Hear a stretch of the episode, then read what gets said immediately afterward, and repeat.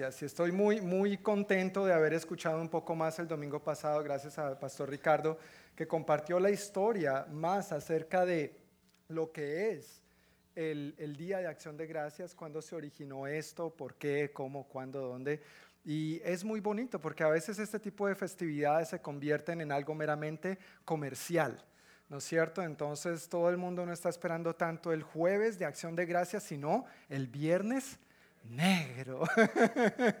para las que llegue acción de gracias y que pase rápido para que al día siguiente o ya desde ese mismo día en las noches las tiendas están abiertas. Pero el, el, jueves fue muy especial para nosotros, para mi familia y para mí. Esta es nuestra primera acción de gracias en este bello país y con esta bella familia. Eh, lo habíamos celebrado anteriormente con amigos misioneros durante nuestro tiempo en la República Dominicana y pues la mayoría de los misioneros son americanos, entonces obviamente tienen esta buena costumbre, esta buena tradición, pero una cosa era celebrarlo allá con americanos y otra cosa era celebrarlo en América. ya con todos los ingredientes de verdad, de verdad, al natural, fue muy rico y por supuesto eh, al sentarnos a la mesa con amigos, y familia, eh, llegó el momento donde aprovechamos para decir, bueno, ¿por qué estamos agradecidos? No? ¿Qué, ¿Qué, es la razón? ¿Cuál es la razón por la que estás más agradecido? Y, es difícil pensar, porque ¿cuál es la razón por la que estoy más agradecido? No, no hay una, hay varias, hay muchas razones por las cuales podemos estar muy, muy agradecidos. Particularmente dije, estoy muy agradecido con Dios por mi familia, en primer lugar, por la preciosa esposa que me ha dado. A propósito, mañana cumplimos 14 años de ella aguantarme, imagínense, 14 años.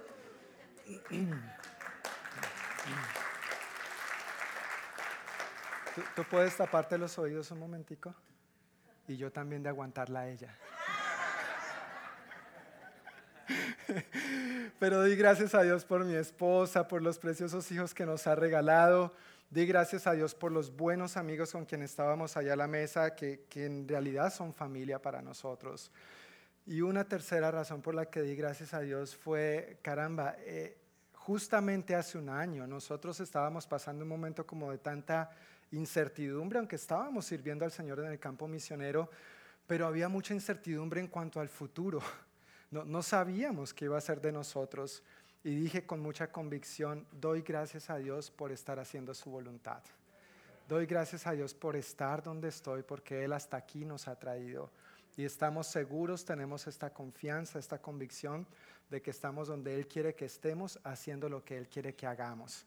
Y no hay nada mejor que la voluntad de Dios para hacer. Tus planes y los míos son buenos. Nadie tiene malos planes acerca de sí mismo. Pero la Biblia dice que la voluntad de Dios es buena, agradable y perfecta. Y no hay mejor cosa para hacer que su voluntad. Por más buena que sea la tuya y la mía, la de Dios siempre va a ser mejor. Sus caminos y sus pensamientos, dice el profeta Isaías, son más altos que los nuestros. Entonces, si tú tienes un coeficiente intelectual súper alto, no te preocupes, el de Dios es más alto.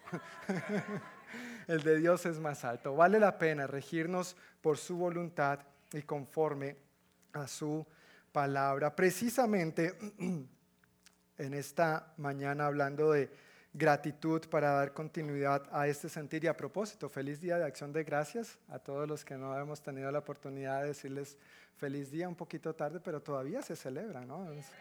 Le llegan anuncios todavía eh, de promociones extendidas, bueno, acción de gracias extendido también. Entonces, feliz día para todos, pero vamos a estar hoy en el Salmo 100 y quiero pedirte el favor que si tienes tu Biblia, la abras ahí para que leamos juntos Salmo 103. Si no estás muy familiarizado con este libro, está entre Génesis y Apocalipsis, por ahí. En la mitad, una pista más. El libro de los Salmos, capítulo 103 y vamos a leer el versículo 1. Hoy voy a estar usando la nueva versión internacional, entonces quizás si notas un poco de diferencia con la versión que tú tienes es simplemente por eso, pero voy a tener los versículos acá proyectados también. ¿Ya estamos ahí? Salmo 103, versículo 1 dice así. Alaba, alma mía, al Señor. Alabe todo mi ser su santo nombre. ¿Podemos leerlo juntos, por favor? A la voz de tres, a la una, a las dos y a las tres. Alaba, alma mía, al Señor. Alabe todo mi ser su santo nombre. ¿Qué les parece si oramos una vez más antes de empezar este tiempo? Padre, te damos muchísimas gracias por este día. Gracias por la oportunidad de venir a celebrar a tu nombre en este lugar. Gracias por el regalo de tu presencia en nosotros y con nosotros. Y gracias, Señor, por tantas razones por las cuales tenemos la oportunidad de expresarte gratitud a ti y a los demás. Háblanos, Señor, mientras avanzamos por el estudio de tu palabra esta mañana. Enséñanos más y más moldéanos a tu imagen y semejanza. Tú conoces, Señor, lo que cada uno de nosotros como individuos necesitamos. Conoces lo que nuestras familias aquí presentes y representadas necesitamos. Y también conoces lo que nosotros como familia en el Señor, como iglesia, necesitamos. Ayúdanos a estar atentos a tu verdad en esta mañana, no solamente para tener más conocimiento de ti, sino para ser oidores y hacedores de tu palabra. En el nombre de Jesús. Amén. Amén. Salmo 103 es un salmo lindísimo, me encanta, muchas porciones de la palabra realmente me, fascinan y a veces es difícil escoger cuál es más bonita, pero este salmo en particular es muy chévere porque es un canto de acción de gracias al Señor, es un canto de gratitud a Dios por todo lo bueno que Él hace, por su amor eterno, por su misericordia, que como dice la palabra en otras partes, es nueva cada mañana, porque Él es fiel, porque Él es bueno. Hay tantas razones en este salmo manifestadas por las cuales debemos estar agradecidos a Dios y alabarle por su bondad, por su fidelidad, porque nos muestra su gran misericordia día tras día. Y este salmo también expresa el amor y la compasión que recibimos constantemente de Dios hacia nosotros. Es un amor y es una compasión que no recibimos cada Navidad o cada acción de gracias. Es un amor y es una compasión que recibimos constantemente. De diversas maneras la vemos manifestada en nuestras vidas, a pesar de nuestras fallas, a pesar de nuestros errores, a pesar de nuestra infidelidad a Él. Pero Dios sigue siendo fiel, Él es constante, Él ha tomado decisiones acerca de ti y de mí y estoy contento que sus decisiones no son emocionales o meramente sentimentales. Toma la decisión y la lleva a cabo. Por eso confiadamente podemos descansar en Él, en las verdades de su promesa, en quien Él es y en lo que Él ha prometido acerca de ti y de mí. Lo importante es que nosotros reconozcamos estas bendiciones estos beneficios de parte de Dios y con todo nuestro corazón perseveremos en alinear nuestra vida con su voluntad, porque recuerda, es su voluntad, no la tuya, no la mía, es su voluntad la que es buena, agradable y perfecta. El salmista aquí nos dice tantas cosas buenas acerca de Dios, de lo que Él ha hecho en nuestra vida, pero también nos indica la manera en que nosotros debemos responder a Dios. Y la manera, como lo vamos a ir viendo a lo largo del Salmo, es la alabanza. Alabanza en respuesta a, todo lo bueno que Dios ha hecho en nosotros, pero la alabanza fluye o brota de un corazón rebosante de gratitud. Es difícil alabar a Dios si yo pienso que no tengo razones para dar gracias a Dios. Pero cuando yo estoy agradecido con Dios, cuando de mi corazón brota gratitud hacia Dios por quien Él es y por lo que Él está haciendo, ha hecho y seguirá haciendo en mi vida, es fácil alabarle, no importando las dificultades. Y no estoy diciendo que tenemos que negar las dificultades. No, no estoy diciendo que, que, debemos negar los tiempos difíciles o si estás atravesando un momento de prueba, de dificultad, no es que hay que hacerlo a un lado. Pero en medio de esos momentos difíciles, Dios sigue siendo Dios sentado en su trono. Él sigue siendo rey, Él sigue siendo soberano, Él sigue siendo todopoderoso, Él sigue siendo digno de toda alabanza, en las buenas y en las no tan buenas. Amén. Entonces, la respuesta a la que nos invita el salmista por medio de este salmo es, mire, como Dios le ama tanto, como Dios le ha dado tanto, la respuesta que nosotros debemos dar a Dios es nuestra alabanza. Y esa alabanza fluye, esa alabanza brota de un corazón agradecido. Amén. Tenemos muchas razones por las cuales estar agradecidos. Alaba, alma mía, al Señor. Alabe qué? Todo mi ser, su santo nombre. Este todo mi ser implica todo lo que soy y todo lo que hago. Todo lo que soy es espíritu, alma y cuerpo. Yo no puedo, como a veces nos pasa en las mañanas, ¿no? Uno quisiera dejar el sueño cinco minutos más, pero que el cuerpo se levante y se vaya bañando.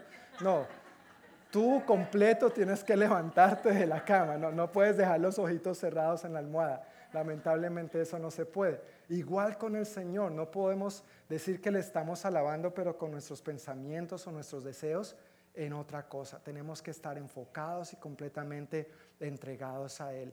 Todo lo que soy, alabe al Señor, espíritu, alma y cuerpo. Y ese todo lo que soy implica todo lo que hago también. Y eso nos debe llenar de mucha expectativa. Yo estoy contento de que puedo alabar al Señor las 24 horas del día, los 7 días de la semana. En el templo o fuera del templo en mi casa, en el trabajo, mientras voy conduciendo, donde quiera que esté, el salmista nos invita a alabar al Señor con todo lo que somos. Tu trabajo, tus estudios, el tiempo que pasamos en familia o como familia en el Señor, son buenas oportunidades para nosotros expresar nuestra gratitud al Señor y alabarle con todo lo que somos y con todo lo que hacemos. De hecho, el apóstol Pablo en em, su carta a los colosenses dice, hagan lo que hagan, todo lo que hagan, háganlo como para el Señor y no como para nadie en este mundo. Cuando tenemos esta perspectiva respecto a nuestro trabajo, por más difícil que sea el jefe o los subalternos, no importa. Yo voy a hacer las cosas como para quién? Para el Señor, no para nadie en este mundo. O vamos con los chicos en la escuela o la universidad. No importa ese profesor, sí, ese profesor puede ser terrible, pero no estás estudiando para el profesor, estás estudiando para quién? Como para el Señor, dice la Biblia. La perspectiva cambia. Cuando entiendo que como me comporto como esposo, como me comporto como empleado, como jefe, como estudiante, es para alabar al Señor, es para manifestar mi gratitud, la perspectiva acerca de mí, de los demás y de la vida cambia completamente deja de ser una perspectiva meramente terrenal y se convierte en una perspectiva celestial. Y es donde empezamos a experimentar un poquito del cielo aquí en la tierra. ¿Y quién no quiere vivir de esta manera? El Señor nos enseñó a orar en ese sentido también. Padre nuestro que estás en el cielo, venga tu reino, hágase tu voluntad, aquí en la tierra como en el cielo. Empezamos a experimentar el reino de Dios en la, medida que nosotros estamos agradecidos con este Dios en el que decimos creer. Amén. La perspectiva cambia completamente. Mientras avanzamos por este salmo, yo quiero compartir cuatro importantes razones para agradecer y alabar al Señor. Cuatro importantes razones para agradecer y alabar al Señor. La primera de ellas está en los versículos 2 al 5. Salmo 103, versículos 2 al 5, dicen lo siguiente. Alaba alma mía al Señor y no olvides ninguno de sus beneficios. Él perdona todos tus pecados. ¿Cuántos? Todos. Él sana todas tus dolencias. ¿Cuáles? ¿Cuántas? ¿Las fáciles? ¿Las difíciles? Todas tus dolencias. Él rescata tu vida del sepulcro y te cubre de amor y compasión. Él colma de bienes tu vida y te rejuvenece como a las águilas. Y ahí las mujeres pueden decir, amén. Ya saben, pueden crear una crema de esas rejuvenecedoras y ya tienen la marca. Rejuvenece como a las águilas. El eslogan, ¿no? Y seguramente muchas cristianas la van a comprar y cristianos también. Ah, eso es bíblico, eso debe funcionar. Bueno, pero es el Señor, es el Señor quien nos da todos estos beneficios, es el Señor quien nos bendice con todas estas buenas y tremendas bendiciones.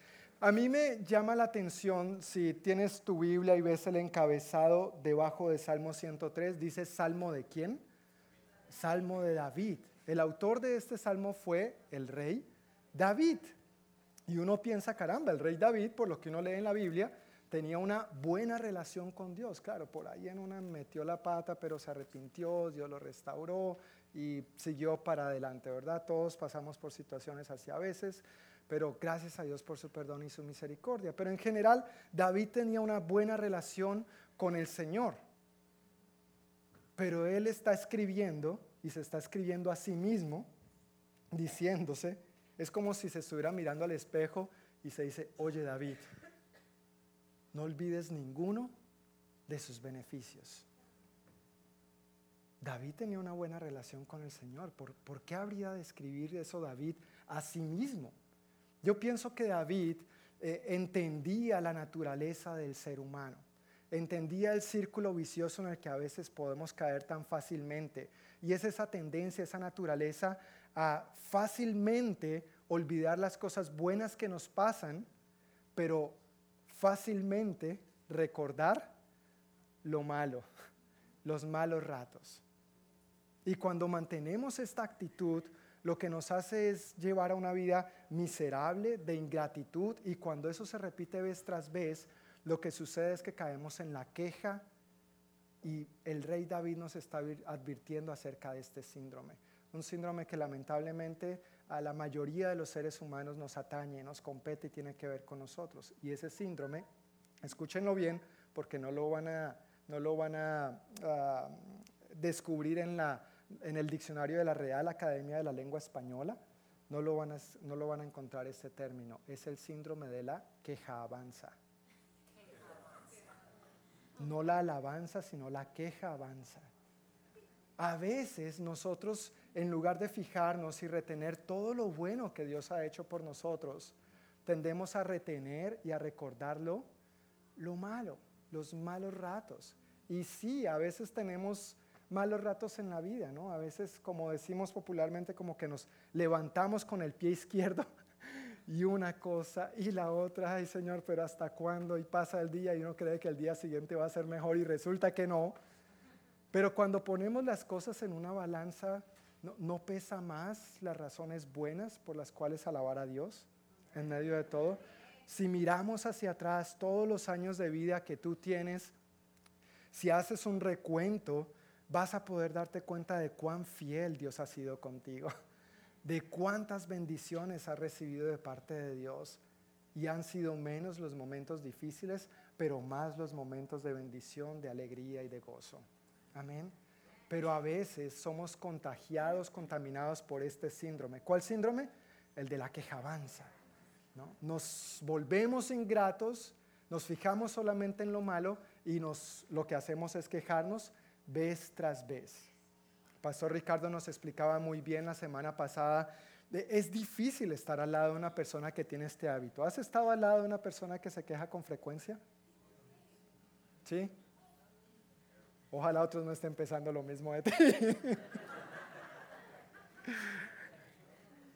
Después de mi prédica anterior, yo ya tengo bien medida la puerta de emergencia, en caso de que tenga que salir corriendo. Creo que va a pedir el favor a los músicos que inviertan los instrumentos un poquito para que aquí esté la salida más despejada, ¿no? En caso de que no tenga que salir rapidito. Pero es, es difícil, explicaba el pastor Ricardo el domingo pasado, estar al lado de una persona que tiene por hábito quejarse y quejarse, no, no anima, no contribuye, vuelve el ambiente pesado. Y por supuesto, tú y yo como hijos de Dios, como hijos que somos amados de Dios, como hijos bendecidos de Dios, no queremos transmitir eso a los demás. Queremos transmitir el amor de Dios, el ánimo de Dios, la afirmación de Dios, las bendiciones de Dios a todos los que nos rodean.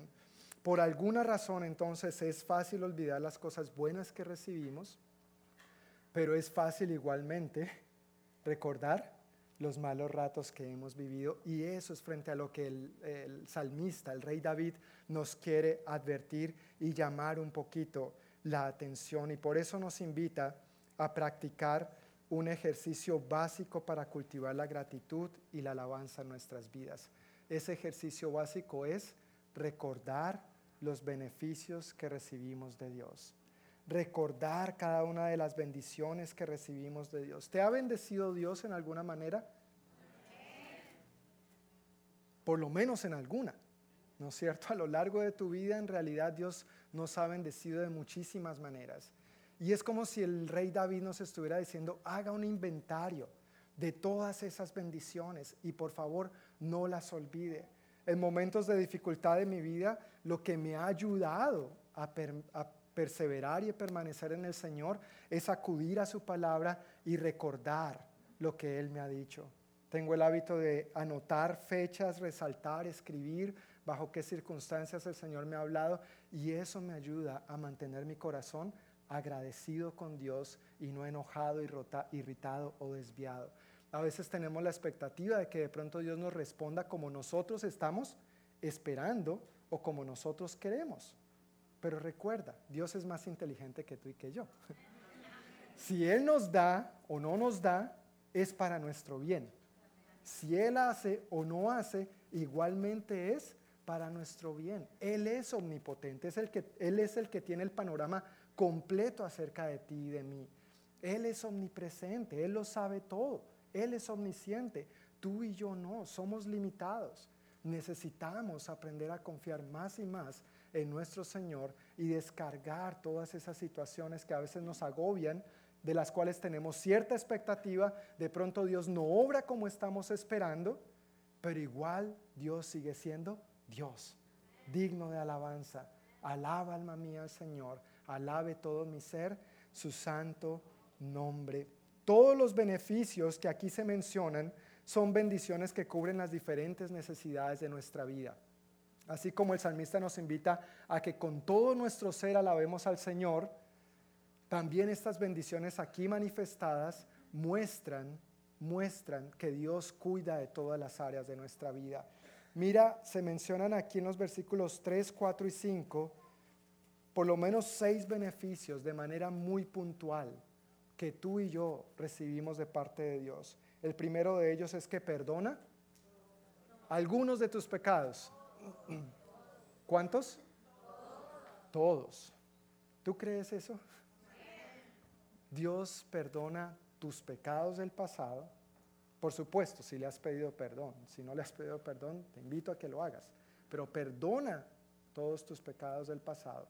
Perdona tus pecados hay provisión para el perdón de tus pecados hoy y hay provisión para los pecados que vamos a cometer.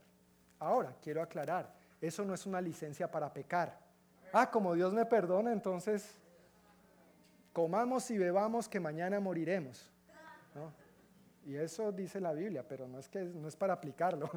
No, no, no. Pero la gente a veces piensa, ah, bueno, como si Dios me perdona, pues no importa, ¿no es cierto? Yo puedo hacer y deshacer yo puedo vivir como quiera, porque a la larga Dios me va a perdonar. No, no, no, no, no. Con la gracia de Dios no se juega. Es un regalo muy valioso y hay que cuidarlo, porque ese regalo, si no lo cuidamos, se puede echar a perder, se puede dañar. Y ninguno de nosotros queremos perder la gracia y la misericordia de Dios. Amén. Él perdona. Hay provisión para el perdón de todos nuestros pecados, pero no es para que vivamos libertinamente en esta vida es para que vivamos responsablemente delante de Él y socialmente también. Él sana todas nuestras dolencias, no solamente algunas. Dice aquí que sana todas. Yo entiendo que en la época en la que vivimos con tanto avance eh, tecnológico y en el área de la medicina particularmente, pues si alguien tiene un dolor de cabeza, muy pocas veces vamos a ver a alguien orando por otro para que se le sane el dolor de cabeza. Más bien lo que acostumbramos a hacer es, ay, mira, Tylenol y tómatela en el nombre de Dios. que el Señor bendiga esa pastilla. Estábamos hablando de eso con los estudiantes del Instituto Bíblico hace unas semanas porque estábamos hablando de la doctrina de la sanidad divina y de cómo a veces la modernidad nos ha llevado a depositar más nuestra confianza eh, eh, en lo terrenal y en la medicina, y no es que esté mal la medicina, gracias a Dios por la medicina. Amén. Indudablemente Dios usa los médicos, Dios usa la medicina también. Pero como creyentes, aferrados y confiados a lo que dice su palabra, deberíamos en primer lugar orar. ¿Sí o no? Deberíamos en primer lugar orar. Esa debería ser la pastillita que siempre tenemos debajo de la manga, el as bajo la manga. Vamos a orar. Y de ver, orar con una saludable expectativa de que Dios sana. Porque Jesucristo es el mismo ayer y hoy y por los siglos. Él no cambia, en Él no hay sombra de variación. Él sanó en el pasado, Él sigue sanando hoy. Y por supuesto, no se trata de que seamos negligentes y si necesitamos ir al médico, no es que no vamos a ir al médico, no, claro que hay que ir al médico, es bueno hacer un chequeo. Si requieres medicina, amén, pues ora por la medicina para que te caiga bien también y que el Señor te guarde de efectos secundarios, porque a veces las medicinas nos arreglan unas cosas, pero pueden empezar a afectar otras. Pero que nuestra primera actitud frente al dolor, frente a la enfermedad sea orar, porque aquí dice que uno de los beneficios que recibimos de Dios es que sana todas nuestras dolencias. Y esta es una verdad que está de Génesis, Apocalipsis, implícita en la palabra de Dios. Él murió para el perdón de tus pecados y de los míos, pero dice en Isaías 53 que el castigo eh, por a cambio de nuestra paz recayó sobre él, que gracias a sus heridas nosotros ya fuimos sanados. Lo dice, es tan certero esto que lo dice en pasado, ya fuimos sanados. Y el apóstol Pedro vuelve y lo reitera en una de sus cartas en el Nuevo Testamento. Él rescata tu vida del sepulcro. Literalmente dice la Biblia que nosotros hemos pasado de muerte a vida. En el mismo momento que aceptamos a Jesús como nuestro Señor y Salvador, ¿qué sucede? Pasamos de muerte a vida, pasamos de la oscuridad a su luz admirable, dice también el apóstol Pedro, te cubre de amor y compasión, Él colma de bienes tu vida ¿No nos ha bendecido Dios con cosas? E, es parte de la bendición de Dios. No quiere decir que nos vamos a volver multimillonarios, pero Dios cuida de sus hijos. Dios se compromete a suplir para todas nuestras necesidades, conforme a sus riquezas en gloria en Cristo Jesús. Ahora, quiero aclarar, un Maserati 2019 no creo que caiga en la categoría de necesidad, pero Dios sí se compromete a suplir para todas nuestras necesidades conforme a sus riquezas en gloria en Cristo Jesús. Mateo 6 habla muy puntualmente acerca de esto también. Entonces, Él es un Padre bueno, Él es un Padre responsable y encima de todo nos rejuvenece como a las águilas. Nos da nuevas fuerzas para seguir adelante. La vida a veces puede ser dura y difícil, pero dice Isaías que los que esperan en el Señor tendrán nuevas fuerzas como qué?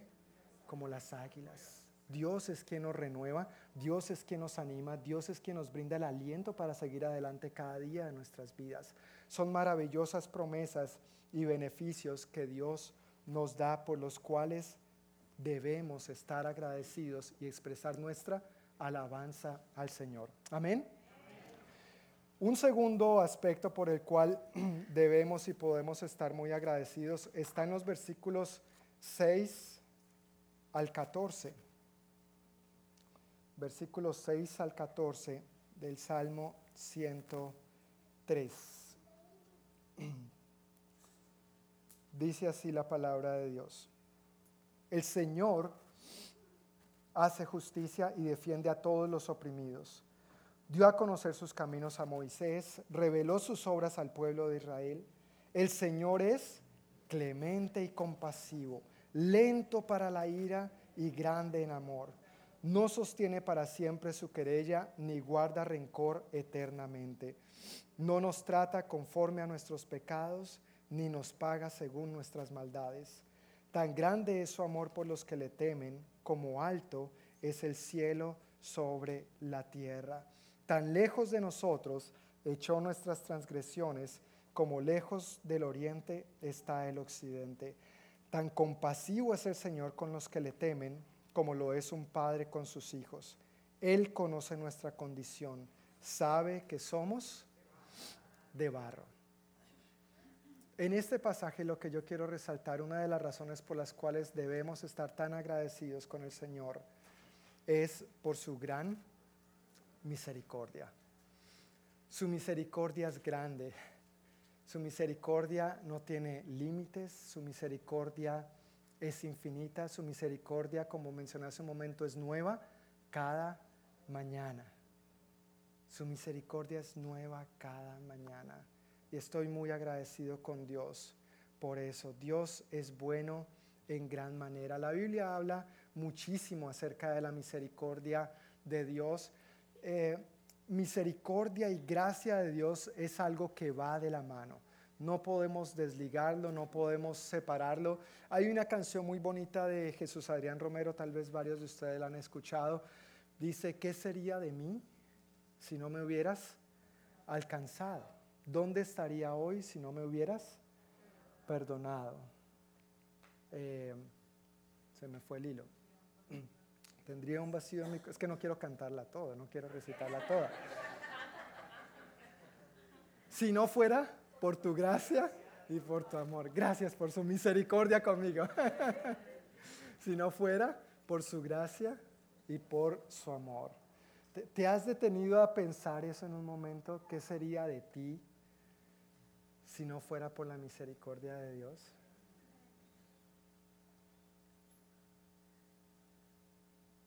Gracias Señor.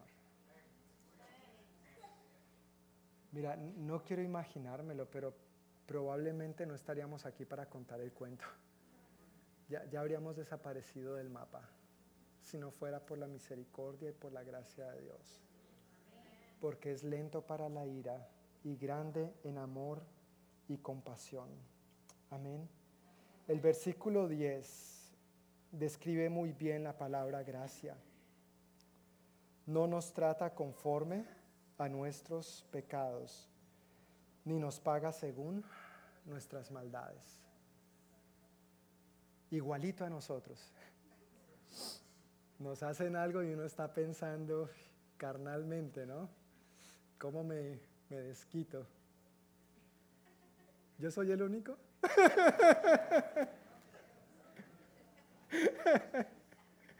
No, la verdad es que necesitamos aprender más de la gracia y la misericordia de Dios. Amén.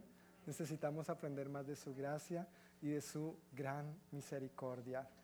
Pero si no fuera por eso, hermanos, ¿dónde estaríamos hoy? Tal vez no estaríamos. Y eso es razón muy importante, poderosa y de peso para agradecer al Señor y para nosotros alabarle.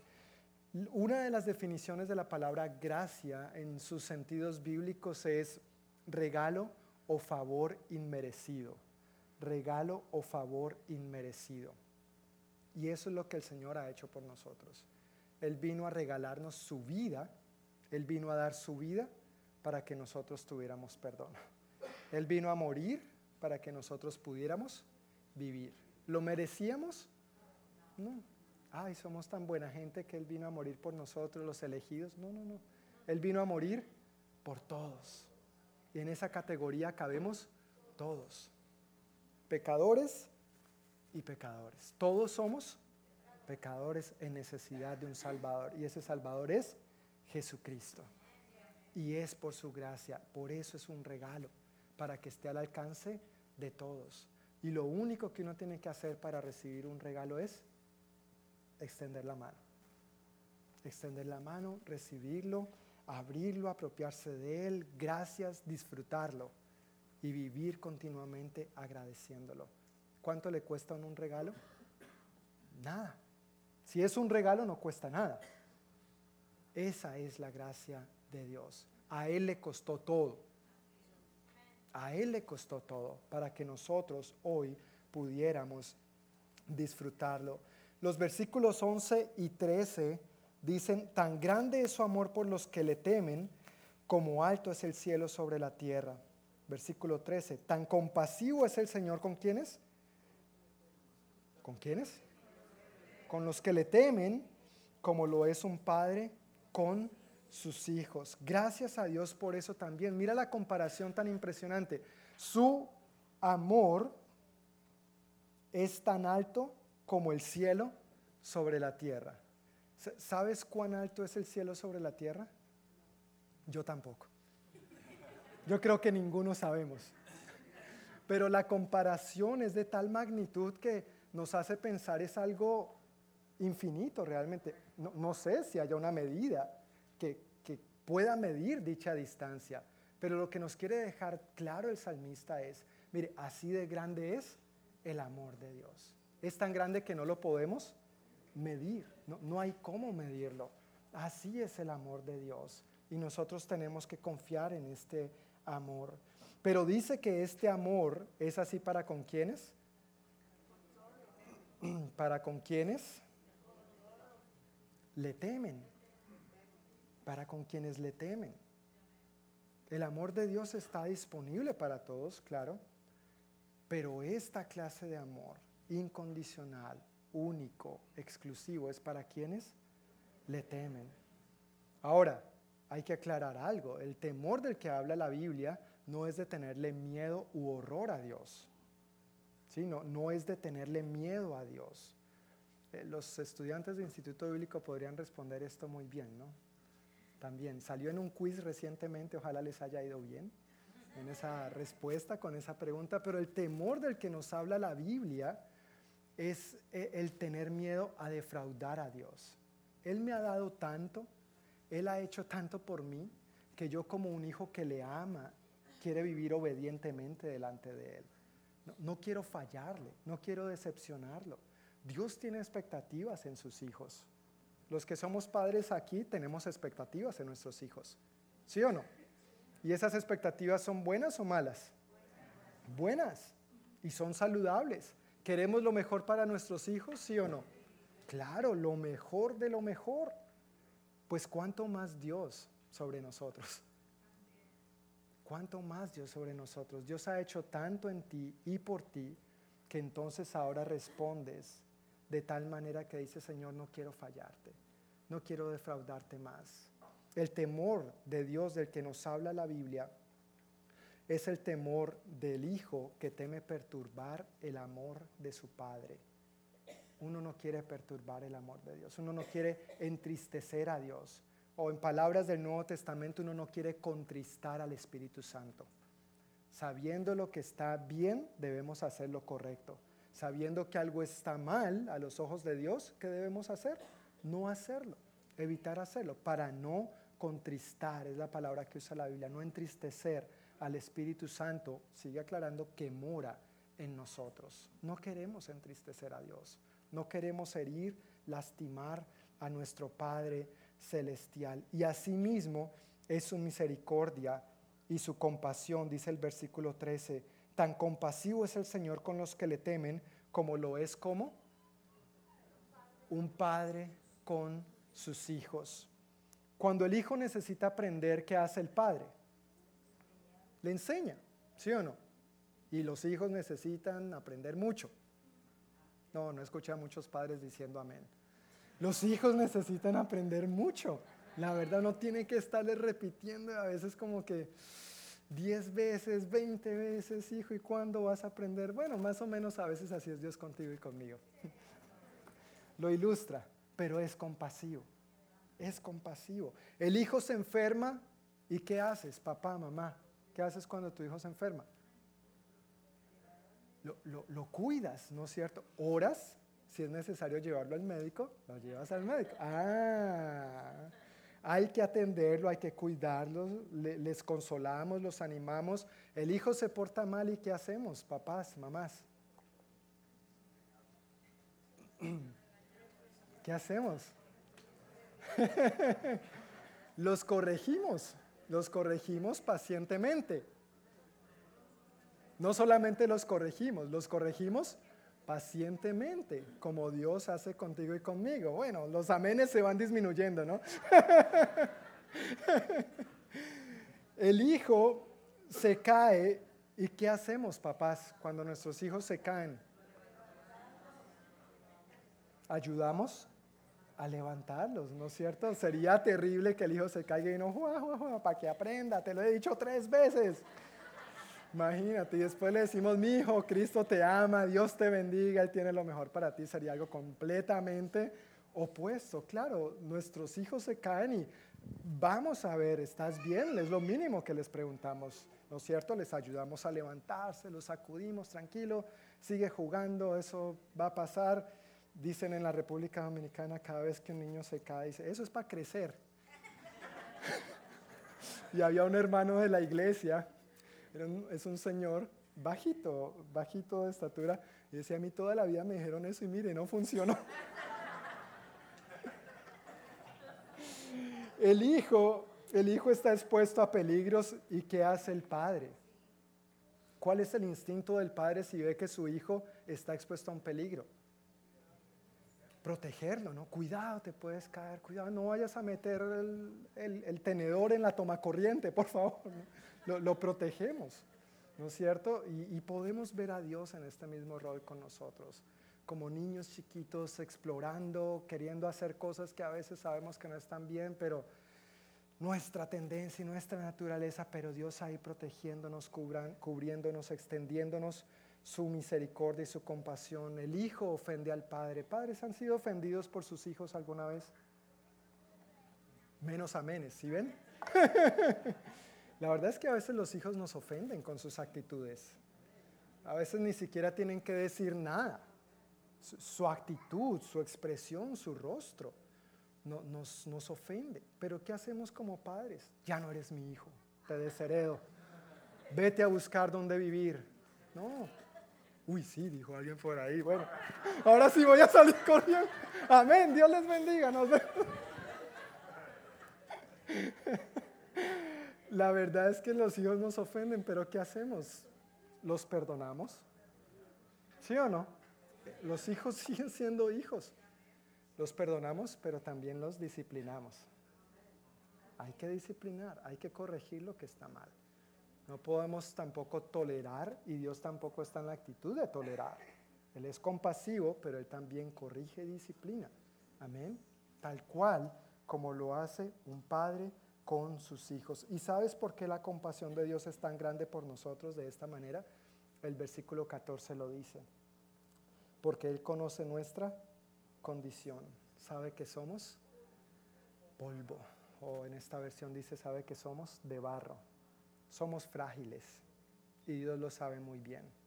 Dios sabe cuánto lo necesitamos. Amén. Pero gracias a Dios por su gran misericordia.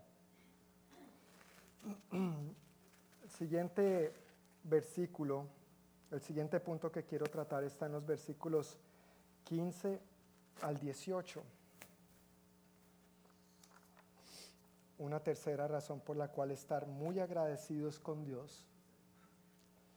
Dice versículos 15 al 18, el hombre es como la hierba, sus días florecen como la flor del campo, sacudida por el viento, desaparece sin dejar rastro alguno, pero el amor del Señor es eterno y siempre está con los que le temen su justicia está con los hijos de sus hijos, con los que cumplen su pacto y se acuerdan de sus preceptos para ponerlos por obra. No se trata de que conozcamos los preceptos del Señor solamente para que tengamos conocimiento o información acerca de ellos. Es para que los pongamos por obra. Es como cuando uno va conduciendo en la autopista y normalmente dice cuánto es el límite. 60. No es para nuestra información. ¿Es para qué? Lo pongamos por obra. Amén. Es para que lo pongamos por obra. Igualmente, los preceptos del Señor nos sirven de información, de anuncios en el caminar de esta vida, no solamente para información, sino con el propósito de que los pongamos por obra. Allí es donde vamos a ser cuidados dentro de esos límites hay bendición. No te están pidiendo que andes como una tortuga, pero te están pidiendo que por favor no andes a más de ese límite de velocidad porque podría ser peligroso.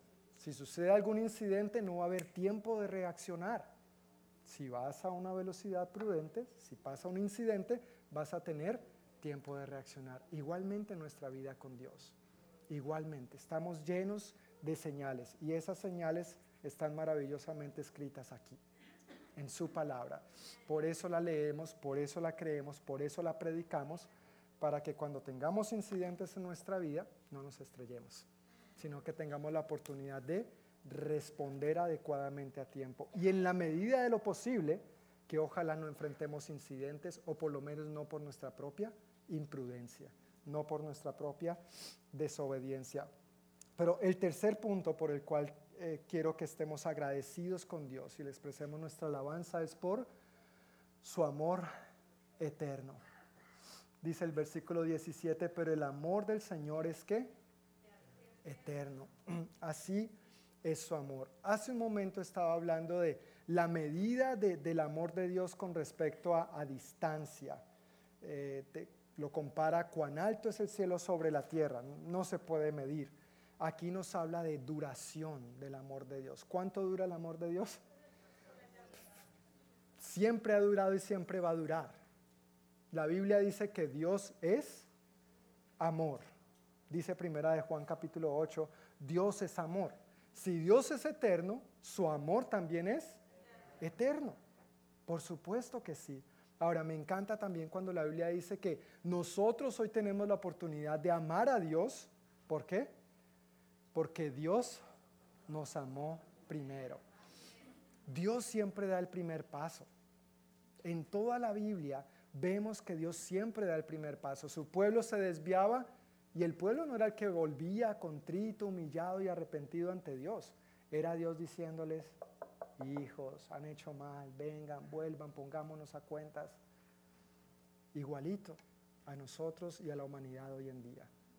A veces la humanidad quiere vivir como le da la gana, empieza a experimentar las consecuencias y aún así sigue perseverando en su necedad y Dios insistiendo. Estoy esperando que te arrepientas, aquí estoy para ayudarte, soy tu Dios, tengo amor eterno por ti, pero tú tienes que responder a este llamado. Dice el libro de Apocalipsis que Él está llamando a la puerta de nuestro corazón continuamente. Si alguien oye su voz y abre la puerta que va a pasar, dice el Señor, entraré en Él, cenaré con Él y Él conmigo. Habla de la intimidad, de la relación íntima que el Señor quiere tener con cada uno de nosotros. Pero el Señor es un caballero. ¿Quién entra sin llamar a la puerta? ¿Cómo se llama el que, el que entra a la casa sin llamar a la puerta? Y sabes quién es el ladrón en la Biblia, ¿no? Satanás. Dice que el ladrón no necesita permiso para entrar. Y él viene para robar, matar y destruir. Pero Jesús sigue diciendo más, yo he venido para que tengan vida y para que la tengan en abundancia. Y por supuesto se refiere a lo que el pastor Ricardo nos ha explicado anteriormente, shalom, el shalom de Dios, bienestar en todas las áreas de nuestra vida. Esta es la vida y el amor con que Dios quiere bendecirnos. Nuestra vida podrá ser frágil, corta y como dice aquí el salmista, sacudida por el, por el viento. Nuestra vida es frágil, decía hace un momento. Todo eso podrá ser nuestra vida. Estamos expuestos a los peligros, a las adversidades y a las dificultades de esta vida. ¿Has experimentado dificultades en esta vida? No, ¿qué pasó con los amén? Por supuesto que hemos experimentado dificultades en esta vida, pero de una cosa podemos estar seguros y por lo cual debemos estar tan agradecidos, que el amor de Dios es eterno. Su amor no cambia. Él tomó la decisión de amarte y esa decisión no va a cambiar. Él tomó la decisión de amarte y esa decisión no va a cambiar. ¿Por qué afirmó esto con tanta certeza y seguridad? Porque nos lo demostró en la cruz del Calvario. No tengo duda alguna de que Dios nos ama. Lo demostró con hechos. Lo demostró con acciones. El amor eh, hoy en día suena muy bonito y normalmente tiende a, a referirse al amor como una emoción o un sentimiento. Pero bíblicamente el amor es una decisión. Jesús tomó la decisión de amarte. Tú respondieras o no a su llamado, Él decidió amarte. Él tomó el riesgo, dijo, voy a la cruz a morir por ellos porque los amo. Y vamos a ver quiénes responden. Dios es Dios, Él podría hacer que todos respondiéramos, pero no somos marionetas, somos hijos. No somos títeres, somos hijos. No somos máquinas o robots. Él nos ha dado libre albedrío. Y cada uno respondemos o no, y un día cada uno vamos a tener que dar cuentas. Así es. Pero tenemos que estar confiados en su amor. Y ojalá este sea el modelo de amor que nosotros, la humanidad, siguiéramos hoy en día. Tristemente, hombre y mujer, en, frente al altar, frente a un ministro y frente a muchos testigos, se dicen, te amo en la salud y en la enfermedad, en la pobreza y en la riqueza, en las buenas y en las malas, hasta que la muerte nos separe. Y dos años más tarde, un año, seis meses, cinco años, diez años, como que se acabó el amor. No, es que ya no estoy enamorado. Ya le empezaron a salir unas arrugas.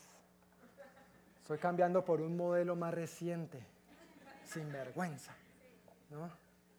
Un modelo más nuevo, mejor funcionabilidad. No, ese no es el amor de Dios.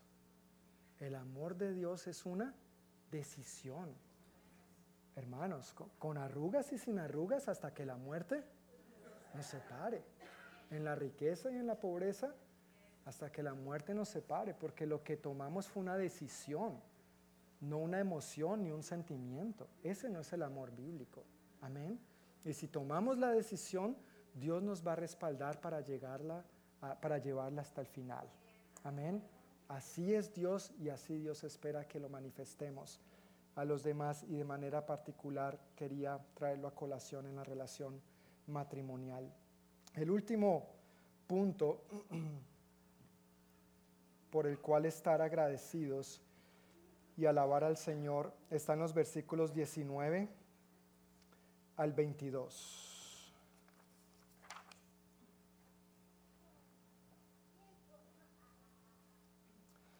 El Señor ha establecido su trono en el cielo. Su reinado domina sobre todos.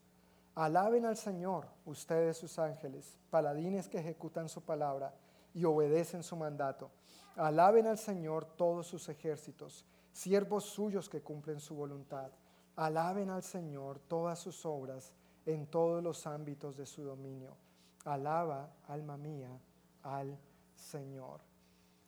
Una cuarta razón en este salmo por la cual expresar gratitud y alabanza al Señor es porque Él es el Rey. Él es el Rey. No hay otro. Él y solamente Él es, el Rey. Y estos versículos nos describen esto. La Biblia nos da varias descripciones acerca de nuestro Rey, Jesús, y su reino. Uno de ellos está en Isaías, por ejemplo, nos dice que su nombre es consejero admirable, Dios fuerte, Padre eterno, príncipe de paz. Se extenderán su soberanía y su paz y no tendrán fin. Gobernará sobre el trono de David y sobre su reino para establecerlo y sostenerlo con justicia y rectitud desde ahora y para siempre. Nuestro rey dice aquí en Isaías que es un príncipe de qué?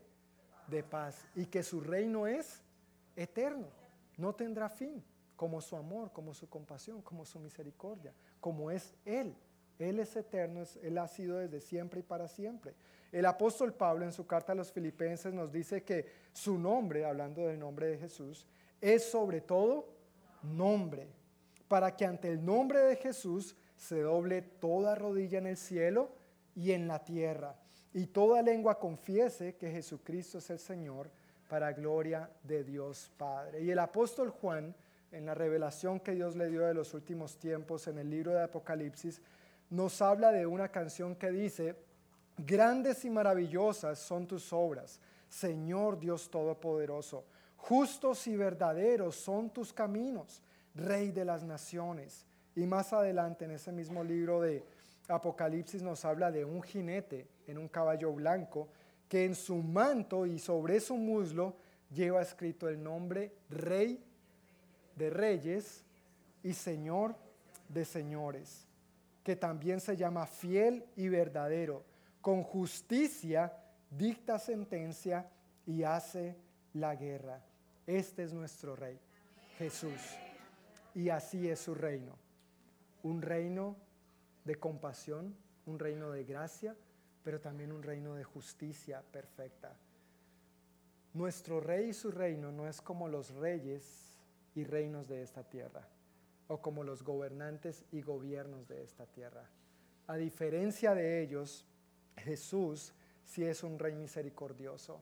Es un rey que colma de beneficios a su pueblo, perdona todos sus pecados, sana todas sus dolencias, nos rejuvenece como a las águilas y en fin todo lo que hemos leído. Este es el rey en el que creemos, este es el rey al que servimos y por eso debemos estar tan agradecidos. Él no es un rey más del montón, Él no es un rey cualquiera. Pero recuerda que para disfrutar estos beneficios es importante tomar un paso de acción. Es importante decir, Señor, aquí estoy, me entrego en tus manos. Es importante tener un encuentro personal con este rey. Podemos acudir a una audiencia con él, frente a él, estar cara a cara, sin temer, porque lo que vamos a recibir de él es gracia, amor, perdón y misericordia. Si no has tenido un encuentro con este rey, no vas a encontrar otro como él. ¿Qué estás esperando? Está llamando a la puerta de tu corazón. ¿Le has abierto ya? Si no lo has abierto, la puerta de tu vida, invítalo a entrar, porque cosas buenas, beneficios tremendos tiene Él para ti. Pero no solo le seguimos por sus beneficios, le seguimos por quien Él es. Él es Dios, Él es Rey, Él es Señor, Él es soberano, Él es todopoderoso, Él es creador, Él es digno de toda la gloria, Él merece todo de ti y de mí por quien Él es y no solo por lo que nos da. Bendice, alma mía, al Señor y bendiga todo mi ser su santo nombre. Bendice, alma mía, al Señor y no olvides ninguno de sus beneficios. Hermanos, la, invitación al pasar a lo largo de este salmo tiene que ver con lo que nos dice el rey David en esa porción. No olvidemos ninguno de los beneficios con que Dios nos bendice. Amén. Mantengamos esta actitud constante de gratitud, de recordar lo bueno y las buenas cosas que Dios ha hecho y seguirá haciendo en nuestras vidas para que dejemos a un lado la ingratitud y el síndrome de la, ¿recuerdan el síndrome? De la quejabanza.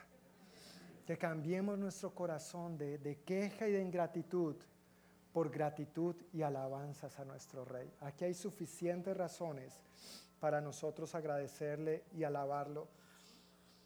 Y quiero invitarte a que esto lo llevemos a cabo, lo lleves a cabo y yo también de manera muy puntual dejándole saber a Dios que estás agradecido. Ah, Dios sabe que yo estoy agradecido, sí, amén, Dios todo lo sabe.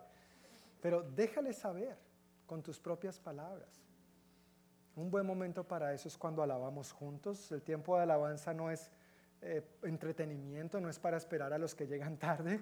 El tiempo de alabanza es lo más importante. El tiempo de alabanza es lo primero. Por eso es lo primero. Entramos, como nos invita el libro de los Salmos, entrar por sus puertas con acción de gracias, venir ante sus atrios con alabanzas. Tenemos que expresar gratitud a Dios, pero recuerda, con todo nuestro ser, todo lo que somos y en todo momento, en todo lugar. No se, no se confina al tiempo del servicio dominical. Déjale saber a Dios en tu tiempo de oración esta semana, en tu tiempo personal con el Señor. Déjale saber cuán agradecido estás con Él. Amén. Ojalá procures pasar más tiempo haciendo el ejercicio de darle gracias y alabándole que pidiéndole o quejándote. ¿No es cierto? Ojalá hagamos este ejercicio esta semana a ver cómo nos va. Amén. Procuremos dar más gracias, más alabanza en lugar de pedir o, o quejarnos.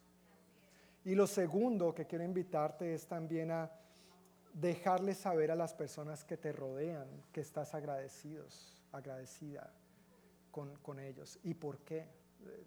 No asumamos esposos que nuestras esposas saben que las amamos. Ella, sabe que la amo. ella sabe que estoy agradecido por todo lo que hace. Está bien, pero díselo, díselo. Jesús lo dijo con hechos. Los amo y vino a morir en la cruz. Esposos, demostrémoselo a nuestras esposas y esposas también. Eh, él sabe todo lo que hago en la casa. Eso es una muestra de mi gran amor por Él. Sí, pero también exprésaselo, por favor, con palabras. Gracias. Gracias por el cuidado que tienes. Gracias por lo que haces. Esposas no saben cuán valiosas e importantes, quizá no lo saben, quizás sí, pero tal vez no saben cuán valiosas e importantes son sus palabras de afirmación para nosotros. Si nadie nos dice nada, si nadie nos reconoce nada, a mí qué me importa, pero si mi esposa me lo dice, mejor dicho, que el mundo se atenga porque aquí va este hombre cargado con sus pilas bien puestas. ¿Sí o no, hermanos? Así es. Entonces, gracias, gracias de verdad por prestar atención a lo que Dios nos está diciendo hoy en nuestra relación con Él, pero también afirmar con gratitud a los demás. Amén. Vamos a orar. Señor, te damos muchísimas gracias por todos estos beneficios con que tú nos bendices. Gracias por tu bondad, por tu gracia y por tu gran misericordia, Señor. Tú eres tan bueno, eres tan lleno de gracia, de amor y de compasión. Estamos eternamente agradecidos contigo, Señor. Y, y aunque se nos acaban las palabras y tal vez no no tengamos más que repetirte gracias, Señor, pues eso es lo que queremos hacer. Decirte gracias, gracias, gracias Dios. Tú eres quien ha perdonado todos nuestros pecados. Tú eres quien sana todas nuestras dolencias. Tú eres quien ha rescatado del sepulcro nuestras vidas. Tú eres, Señor, quien colma nuestra vida de bendiciones. Tú eres quien nos da las fuerzas para seguir adelante día tras día, Señor. Y por eso estamos tan agradecidos contigo. Que no tomas unos instantes y para empezar a aplicar esto,